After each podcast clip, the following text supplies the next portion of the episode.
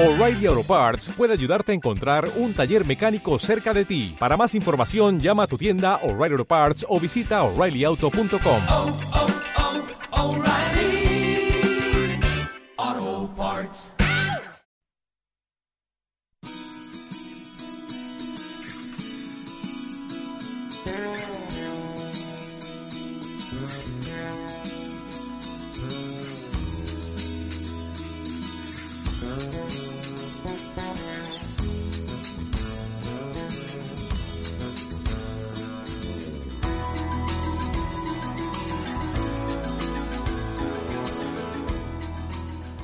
Después de sobrevivir a la tormenta que le supuso tomar el testigo de la saga Millennium tras la muerte de Stig Larsson, David Lagerkrantz ha hecho caso de una de sus pasiones infantiles, Sherlock Holmes, para escribir Oscuritas, un thriller político como primera entrega de una pentalogía.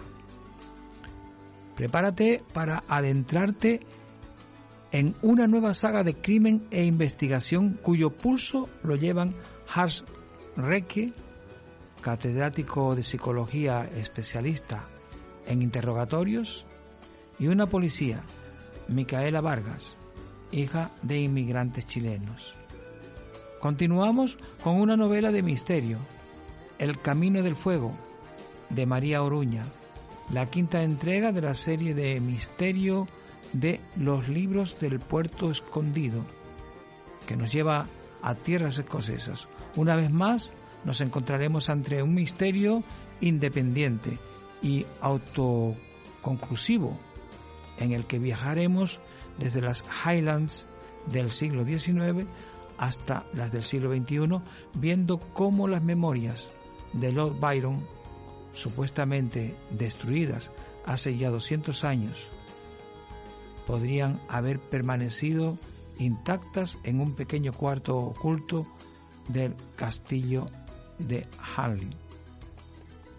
Finalizamos con una novela autobiográfica de Máximo Huerta, Adiós Pequeño, que narra la historia de cuatro generaciones de una familia construida a partir de los recuerdos de su madre, nacida en 1937, y cuya memoria se está diluyendo poco a poco.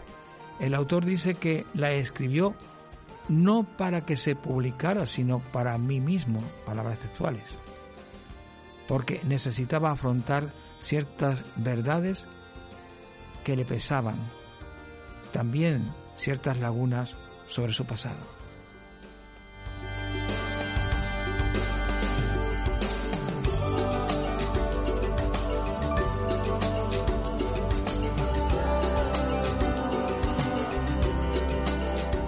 Sean bienvenidos y bienvenidas a nuestro escaparate de papel correspondiente al día de hoy, ya último de noviembre. Mm, Les saludamos y les damos las gracias anticipadas por la escucha que nos ofrecen en nombre de Javier Falero en la selección musical y en, el, en la producción, Adai Medina en el control de sonido quienes hablan Manolo Concesión. Por supuesto, ni que decir tiene, y se lo recuerdo semana tras semana, que si ustedes quieren incluir en nuestra vitrina algún título que suponga mmm, que tiene interés para ustedes y quieren compartirlo con el resto de la audiencia, nos pueden llamar al 928-319946. Y bien, vamos a dedicar un homenaje a un gran jazzista. Y es que, seguido muy de cerca por John, Lee Hooker, por John Lee Hooker, fue para muchos la voz central del blues en la segunda mitad del siglo XX. El legado de B.B. King es impagable. Casi 70 años desvelando los secretos del lenguaje bluesístico y armando para todos la gran historia de la música negra. King nos dejó hace siete años y todavía hoy no hay recambio para su quehacer.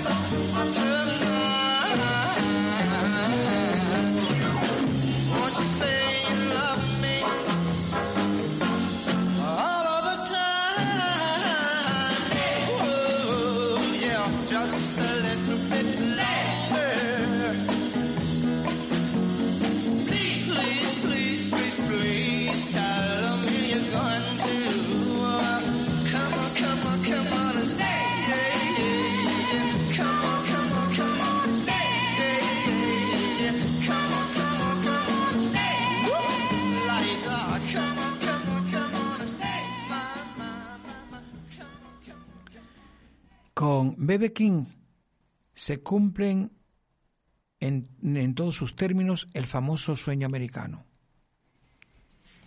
De la pobreza más extrema en Indianola, Mississippi, donde nació en 1925, a la grandeza profesional y el más incondicional reconocimiento en todo el mundo. 15 Grammys en su haber, más de 15.000 conciertos ofrecidos. Todo en él era un océano de cifras excesivas. Riley Ben King se convirtió en la voz más importante en el capítulo crítico del blues durante los años 50, momento en el que este estilo musical quería dejar de ser a toda costa una simple cadencia rural para transformarse en formulación urbana, influyendo incluso en la pujante dinámica del rock and roll, que era música de jóvenes. Había sido en su infancia recolector en una plantación de algodón con miles de kilómetros a sus espaldas siguiendo a una mula que tiraba de un arado. Pero Bebe King quería ser mucho más que eso. Había escuchado a Tibon Walker y a Lonnie Johnson y también a un guitarrista de jazz como Charlie Christian que tocaba con Benny Goodman.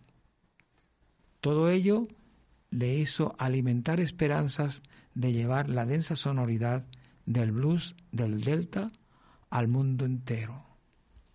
La ocasión llegó cuando quedó al cuidado de su primo Booker White, guitarrista y cantante con el que se instaló en 1948 en Memphis.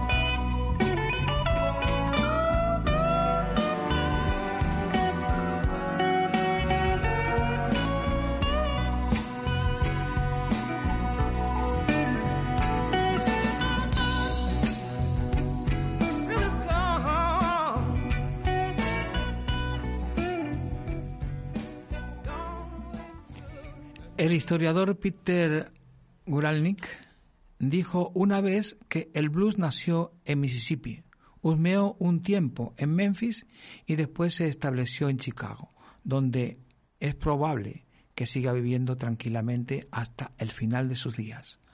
Como en toda especulación, el juicio puede ser tan válido como reconocer Las Vegas como modelo de arquitectura. Sin embargo, lo más atinado es decir que el destino final de esta tradición ha sido el pulso del rock and roll, que ha conquistado el mundo entero a través de un viaje que lleva desde Sun, desde House a la fonográfica Sun Records. Y desde ahí a todo el planeta. No obstante, los, los movimientos artísticos no siempre siguen itinerarios precisos en sus desplazamientos y otros destinos y lugares de paso también forman parte de la historia del blues. Memphis, por ejemplo, puede enorgullecerse de ser el punto intermedio por el que pasaba esta música surgida en los ambientes rurales de aquel sur del que con tanta precisión habla la literatura de William Faulkner. En Memphis, Bebe King llevó a cabo sus primeras grabaciones para Ballet Records. Era básicamente las canciones que entre él y su primo Buka White habían concebido en la emisora de radio local KWEM. En esta emisora cambió su nombre por el de BB, Blues Boy King. Y la popularidad adquirida le permitió conseguir un contrato con la firma californiana Modern. La vida le, le presentaba su cara más amable al artista. Los años como aparcero en Indianola quedaban atrás y el blues corría la prodigiosa década de los 60 dejaba de ser la manifestación artística de una minoría para asimilarse a la joven música de baile, es decir, al soul. Resultado de todo ello fue que el blues terminó consolidando su legitimidad una vez los estigmas de estilo perteneciente a una clase social deprimida fueron reemplazados por el orgullo de verdadera herencia cultural.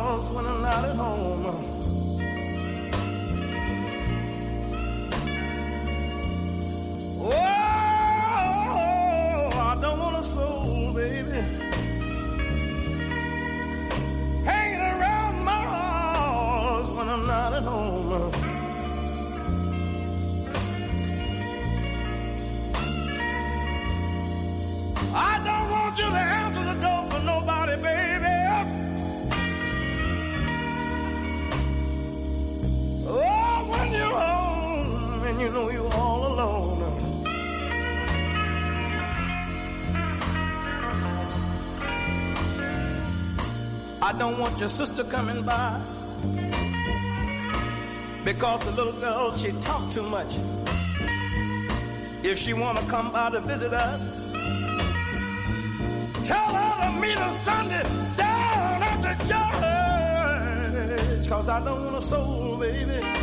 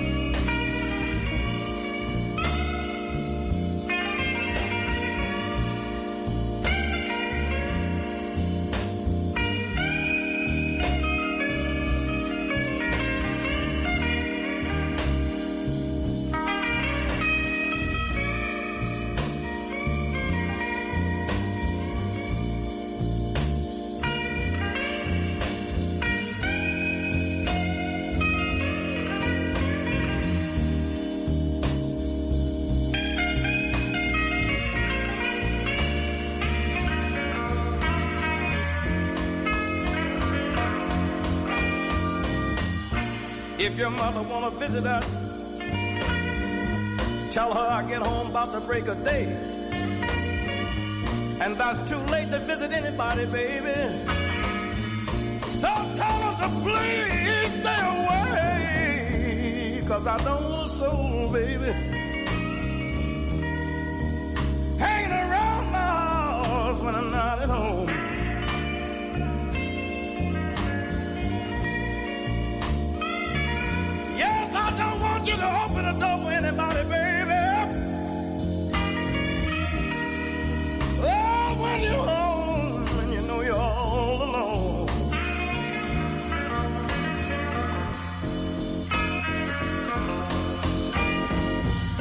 If you feel a little sick, baby, and you know you're home all alone, I don't want the doctor at my house, baby. You just suffer till I get home. Cause I don't want a soul, baby. Hanging around my house when I'm not at home.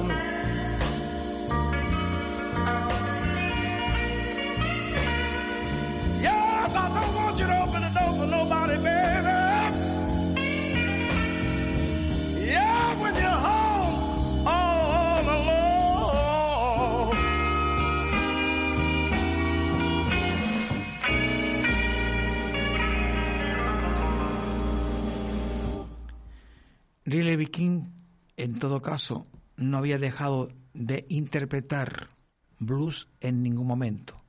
Todavía estaba próxima su llegada al Fillmore de San Francisco y al Festival de Monterrey, santuarios ambos de una música que como el rock y el jazz no tardarían en catapultarle al continente europeo. Entre nosotros fue beatificado por Eric Clapton la robustez de su guitarra, activando el mecanismo formidable de la cadencia del Mississippi.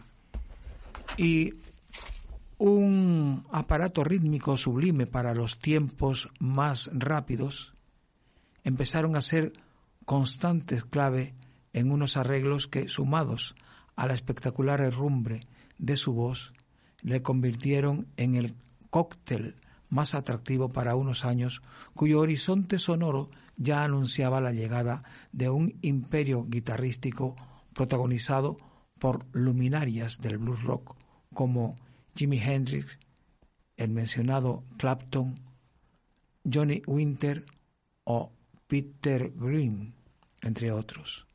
A partir de aquí, la historia ex post populi, emblemática, rompiente, furiosa, siempre enorme, la de Bebe King, fue la voz que las mejores firmas del mundo avalaron con su acalambrada mm, rúbrica. Desde ídolos del jazz como Louis Jordan a The Rolling Stones, Ray Cooder, Mike Bloomfield o, de nuevo, Eric Clapton. Y pese a ello, o tal vez por ello, Bebe King, el trabajador irreductible, el guitarrista sin equivalentes, mantuvo siempre, no obstante, un desacuerdo evidente entre su última y previsible producción discográfica y esas citas con la emoción que eran sus presentaciones en directo. En ellas el blues lo era todo, principio, desarrollo y fin.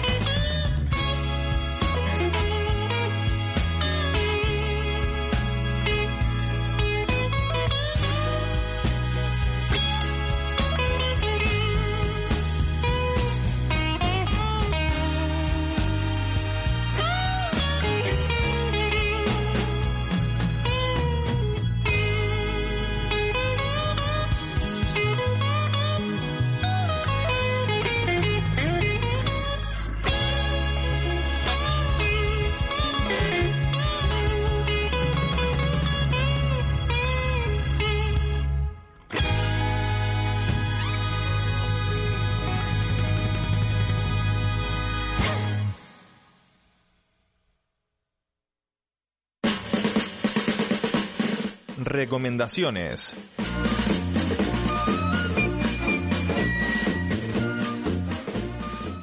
David Lagergrans nació en Suecia en el año 1962.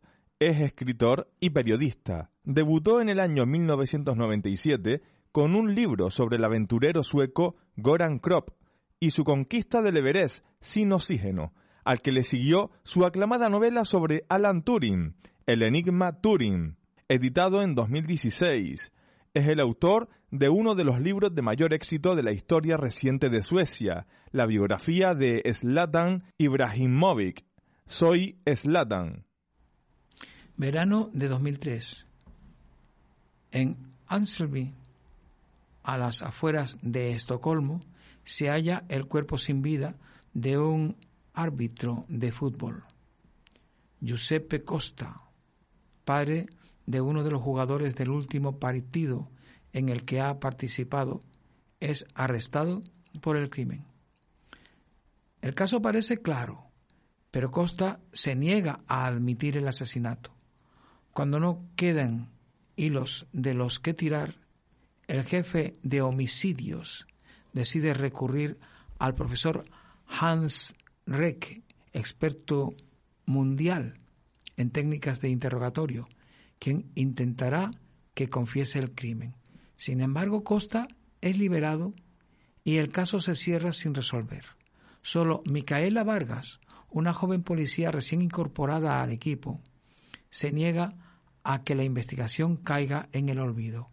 Cuando vuelvan a, reencontrarse tiempo después, Reque, aristócrata y con conexiones con las altas esferas, y Micaela, hija de inmigrantes chilenos y conocedora de los bajos fondos de Estocolmo, decidirán retomar la investigación y resolver un caso que esconde mucho más de lo que nadie hubiera podido imaginar.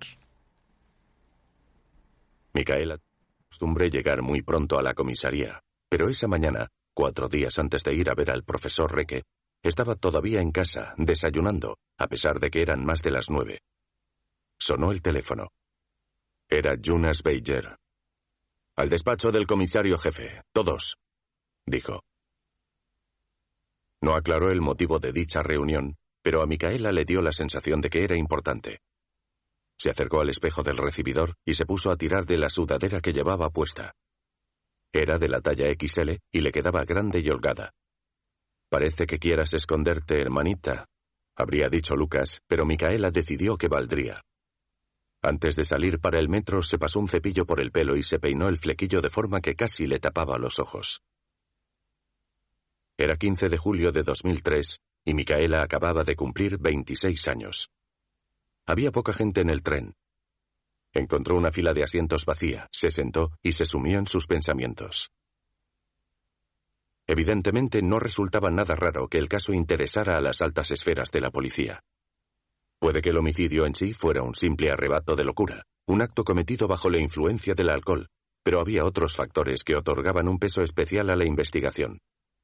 La víctima, Jamal Kabir, era un refugiado político del Afganistán de los talibanes y árbitro de fútbol, y lo mataron a pedradas al final de un partido de juveniles en el campo de Grimstaip.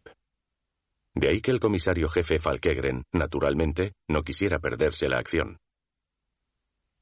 Bajó en Solna Centrum y continuó hasta la comisaría que estaba situada en la calle Sundi-Verswagen. Durante el camino se propuso tomar de una vez la palabra y explicarles todo lo que le parecía que hacían mal en la investigación. Martin Falkegren era el comisario jefe más joven del país, un hombre que se preciaba de mirar siempre hacia adelante y estar en la onda de todo lo nuevo. Llevaba sus ideas como medallas en el pecho, decían, no sin cierto retintín, pensaba él. No obstante, se sentía orgulloso de su actitud abierta, y ahora la había vuelto a demostrar con la introducción de un método novedoso. Quizá no tuviera buena acogida, pero como le dijo a su mujer, fue la mejor conferencia que había oído en su vida. Claramente merecía la pena que lo probaran. Buscó más sillas y puso unas botellas de agua ramlosa y dos cuencos con caramelos de regaliz que su secretaria había comprado en la tienda libre de impuestos en un crucero a Finlandia, atento en todo momento por si oía pasos acercarse por el pasillo. Aún no venían y por un momento la figura de Carl Franson le cruzó la mente. Visualizaba su corpulento cuerpo y su mirada crítica. En realidad, pensó, no se le podía reprochar nada. A ningún policía a cargo de una investigación le hace mucha gracia que el jefe se entrometa en su trabajo. Sin embargo, las circunstancias eran especiales. El autor del crimen, un italiano narcisista, loco de atar, los estaba manipulando de lo lindo. Una auténtica vergüenza para hablar claro. Perdón, ¿soy la primera? Era la joven chilena. Había olvidado su nombre, solo se acordaba de que Franson quería apartarla de la investigación. Al parecer, le llevaba siempre la contraria. Bienvenida. Creo que todavía no nos conocíamos, dijo tendiéndole la mano. Ella se la estrechó con un apretón firme, y Falkegren aprovechó el momento para examinarla de arriba abajo.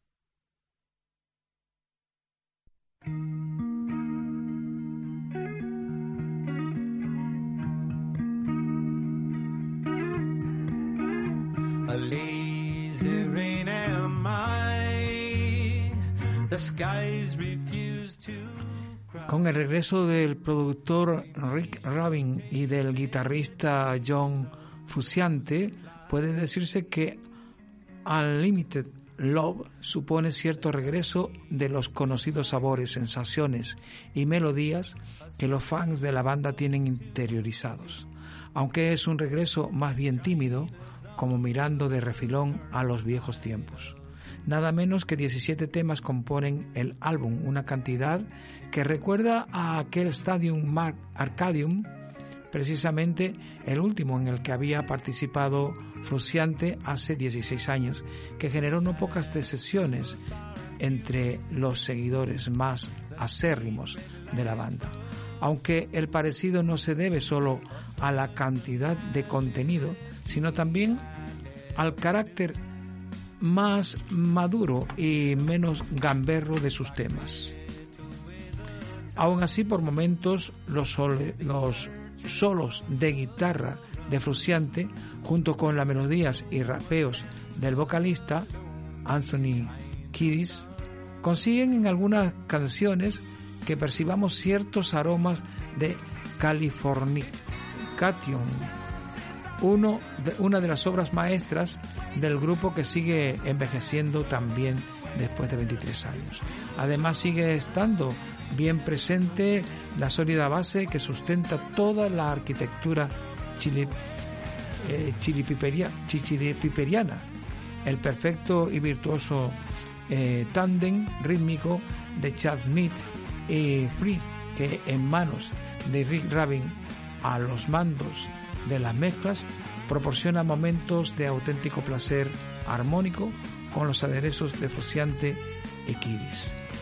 En definitiva, quizá no estemos ante el mejor álbum de los Red Hot Chili Pepper.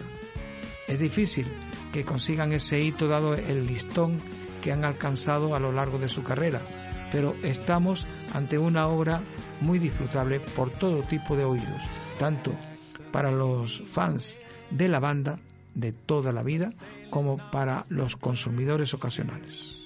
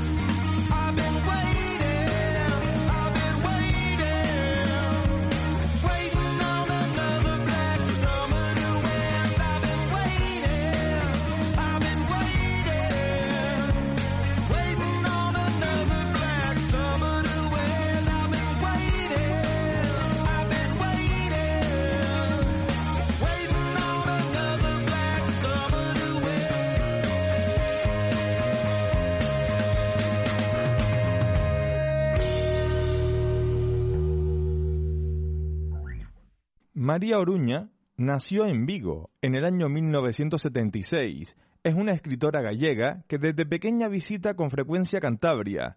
Allí ha ambientado hasta hoy la serie de novelas Los libros del Puerto Escondido, todas publicadas en la editorial Destino. Puerto Escondido, en 2015, un exitoso debut en el género negro, un lugar donde ir en 2017, donde fuimos invencibles en 2018 y lo que la marea esconde en 2021. En todas estas historias de misterio, los protagonistas son los paisajes cántabros y el equipo de la teniente Valentina Redondo, que se ha ganado el cariño de miles de lectores. También es autora de El bosque de los cuatro vientos, escrita en 2020, su primer libro independiente de la saga, ambientado en la Galicia natal de la autora. Sus novelas han sido traducidas al alemán, al francés, al italiano y al catalán, entre otros idiomas. La inspectora Valentina, Valentina Redondo, y su compañero Oliver deciden tomarse unas vacaciones y viajan a Escocia para visitar a la familia de este. Su padre, Arthur Gordon, está empeñado en recuperar parte del patrimonio y de la historia de sus antepasados y ha adquirido el castillo de Hasley en las Highlands que había pertenecido a su familia hasta el siglo XVII. Durante la rehabilitación del edificio encuentra un diminuto despacho que llevaba oculto 200 años y en él documentos que revelan que las memorias de Lord Byron, supuestamente quemadas a comienzos del siglo XIX, pueden seguir intactas y hallarse entre esas paredes. Pronto correrá la voz del extraordinario hallazgo y tanto la prensa de todo el país como varias personas allegadas a la familia se acercarán a ellos para asegurar el curioso acontecimiento. Sin embargo, la aparición de un hombre muerto en el castillo hará que Oliver y Valentina se sumerjan en una inesperada investigación que los llevará a adentrarse a la Escocia de épocas pasadas y que cambiará el destino de los Gordon e incluso la propia historia.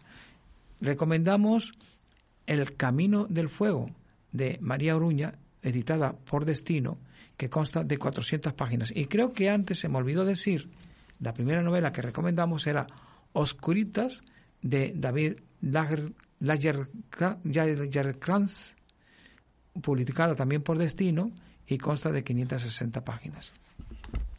Que nuestra vida, si resulta breve, no sea de escasa consecuencia que, aunque sepamos que solo somos un suspiro en el viento, no permitamos que todos nuestros pasos se deshagan en el aire.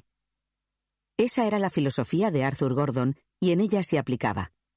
Hacía solo unos años que se había quedado viudo de Lucía, una mujer extraordinaria que, en cuarenta años de unión, le había dado dos hijos y muchos recuerdos a los que aferrarse. Que ella fuese española y el inglés había enriquecido mucho su pequeño universo de hábitos y costumbres. Arthur se había jubilado solo unos meses antes de su pérdida, y de pronto se había encontrado con mucho tiempo libre y pocas ganas de disfrutarlo. Gracias a las rentas que recibía de su variado patrimonio y de antiguos negocios inmobiliarios, Arthur vivía de forma holgada.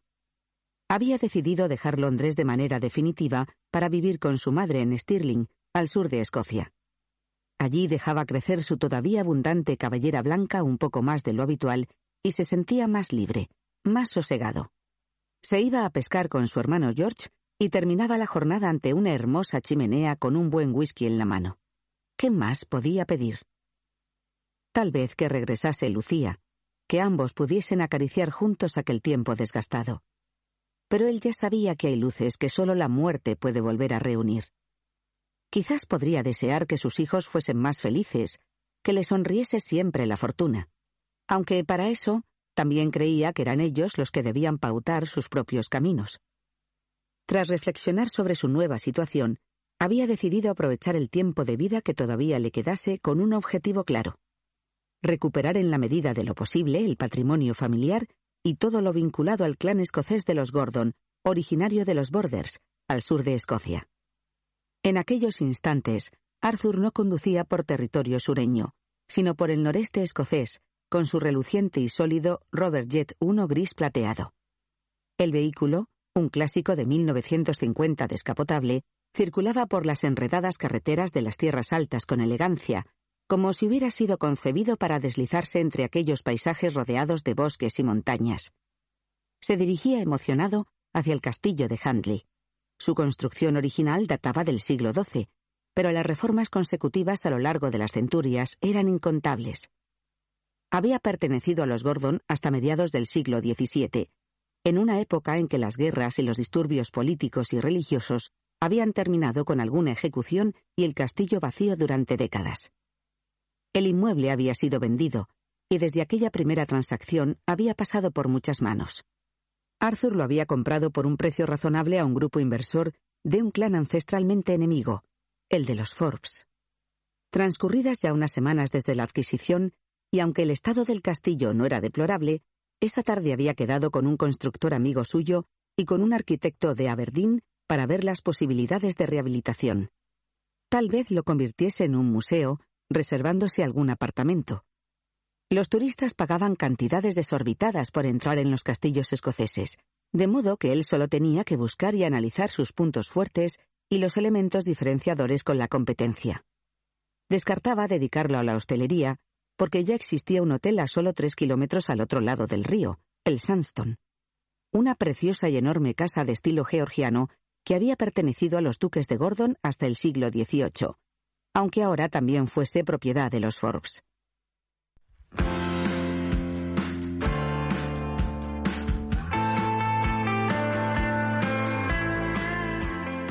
Este quinteto australiano presenta su último trabajo, con el que se constatan los inicios o los indicios que la señalan como una de las bandas más sólidas del panorama del indie pop rock.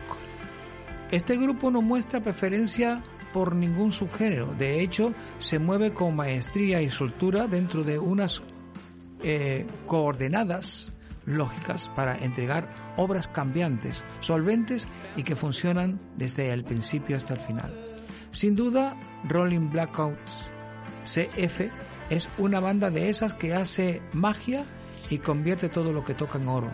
El resultado son una docena de canciones con eh, sólidas eh, bases rítmicas, frases complejas y arpegios de guitarra en las que no solo se muestran como consumados eh, artesanos de melodías con generosas estructuras de pop de guitarras atemporales, sino que se atreven a ampliar su rango con elegantes toques de vanguardia.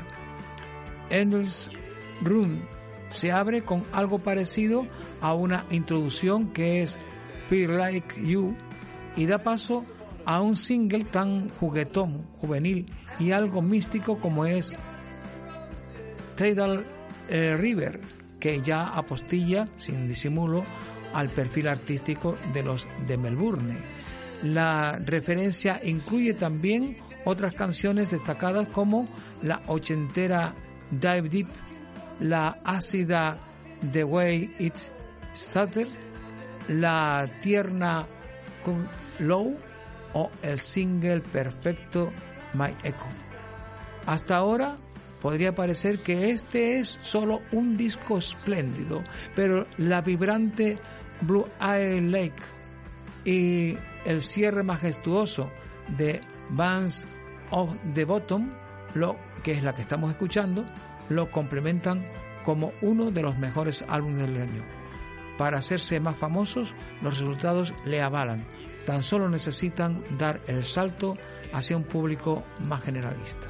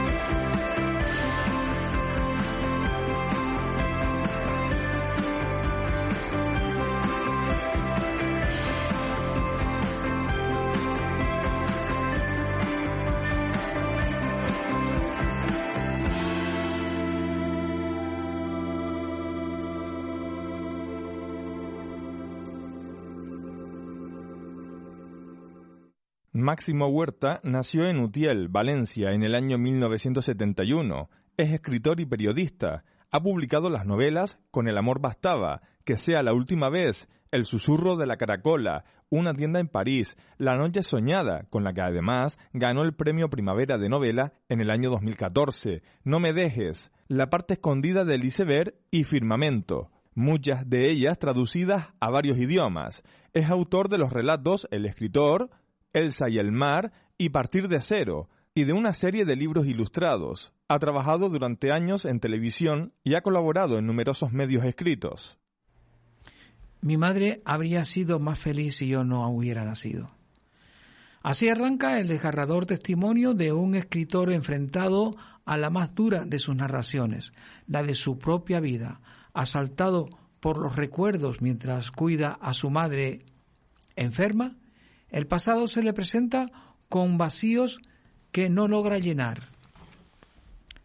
A través del silencios y de un gran talento para la observación, el autor desnuda su intimidad y nos obsequia con belleza y maestría el retrato de un país y una época desde su propio universo familiar lo acompaña como confidente su vieja mascota, una perrita leal y encantadora.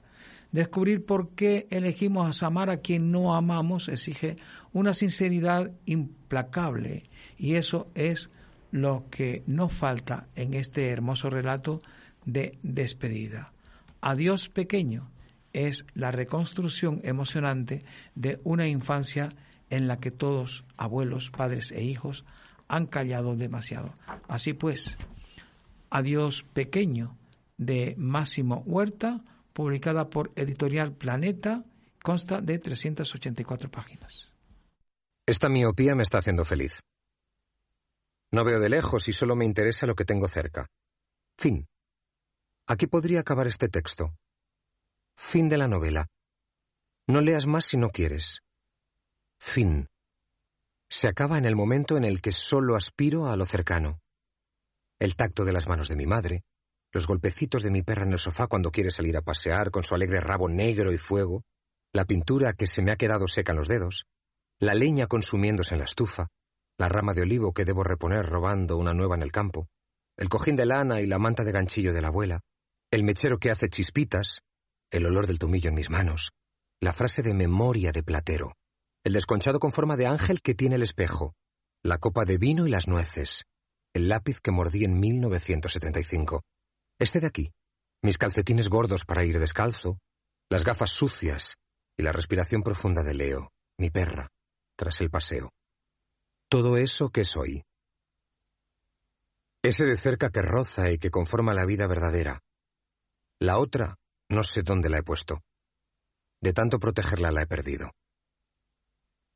Ahora que veo poco, que no soy capaz de enfocar, he entendido que la felicidad no está en todos esos grandes escenarios que de pequeño empiezan a convertirse en fascinación, aquellos llenos de detalles y luces, en esos lugares de cine que otros protagonizan. Siempre otros. Nunca nosotros. No son míos. Los míos son estos. La herida del dedo, la libreta, la foto enmarcada y la sartén del fregadero. Busqué durante mucho tiempo el glamour en el brillo de los focos, como si esas luces hicieran la figura más alta, cuando lo que dibujaban era una sombra más larga, más intensa, más profunda. El niño que soy, crecido y con canas, está feliz de haber viajado, quiere más, pero lo pide de otra manera. ¿Cómo ha sido? No lo sé. ¿Cómo ha pasado el tiempo? ¿Dónde está el sumidero que se lleva los años poquito a poco o a toda velocidad?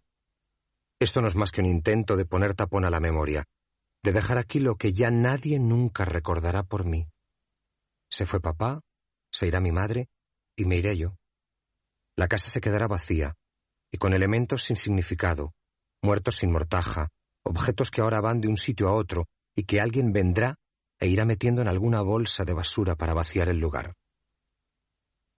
El tiempo y sus caricias, y sus arañazos, y las pegas, y las cosas acumuladas con alguna finalidad que serán bártulos mañana. Me he quitado el reloj para escribir. Es la ventana abierta la que marca las horas, levantando las cortinas en sus vuelos o apagándolas en vertical, sobrias como monjas. Todos los factores de este relato serán solo una manera de parar lo imparable. El niño que se va, la infancia y sus recuerdos. Si es posible acaso. Y si lo fuera, aquí se queda.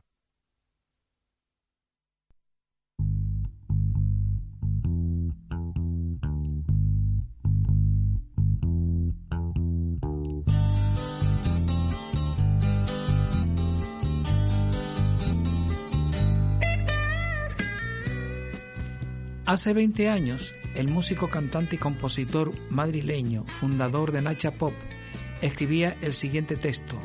Yo nací un 16 de diciembre, el de 1957 en particular, con mucha prisa, pues solo habían transcurrido siete meses y medio de embarazo materno. Dos hermanas esperaban por mí en los albores del uso de la razón y tres hermanas por llegar completarían la raza de los Vega. Estas palabras de su diario forman parte de un peculiar tesoro que acaba de salir a la luz.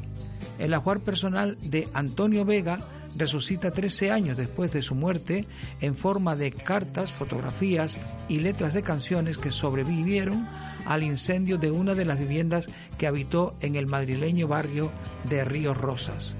Las llamas acabaron con gran cantidad de objetos y escritos del artista, pero no con todos. Entre los que quedaron intactos cabe destacar más de 600 fotos de su, de su viaje a Alemania, Reino Unido y Bélgica con los componentes de Nacha Pop o posando con amigos como Emilio Aragón, Antonio Flores o Pastora Vega. Además, hay cuatro cuadernos con canciones manuscritas y con su firma, algunos textos inéditos y otros escritos de carácter personal, poemas y, párrafos de canciones y cartas de amor a la que fuera su pareja, Marga del Río. Todo este legado fue rescatado y guardado por una persona que ha querido mantener el anonimato por si el músico la reclamaba, pero eso nunca sucedió. Después de la muerte de Antonio Vega, esta persona intentó devolvérselo a los familiares, pero no lo consiguió, por lo que todo ese material terminó olvidado en el fondo de algún armario. Aquellos papeles recogidos, eh, perdidos, han permanecido ocultos más de dos décadas hasta que durante la pandemia, gracias a una limpieza, el donante anónimo volvió a verlos y de nuevo nació en él la voluntad de devolvérselos a sus legítimos dueños. Y ahora, por fin, el legado de Antonio vuelve con la raza de los Vega.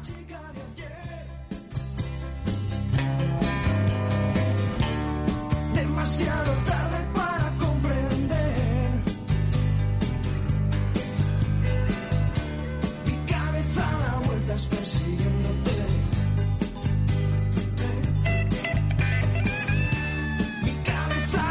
Vueltas persiguiéndote.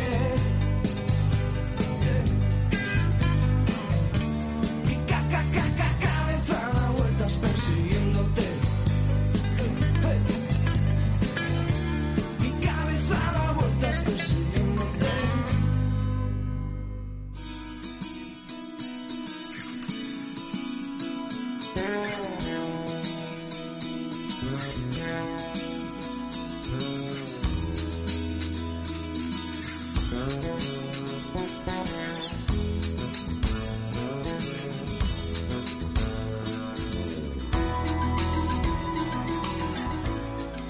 Y de esta forma cerramos nuestro escaparate de papel del día de hoy. Les damos las gracias en nombre de Javier Falero, Adai Medina y quien les habló Manolo Concesión.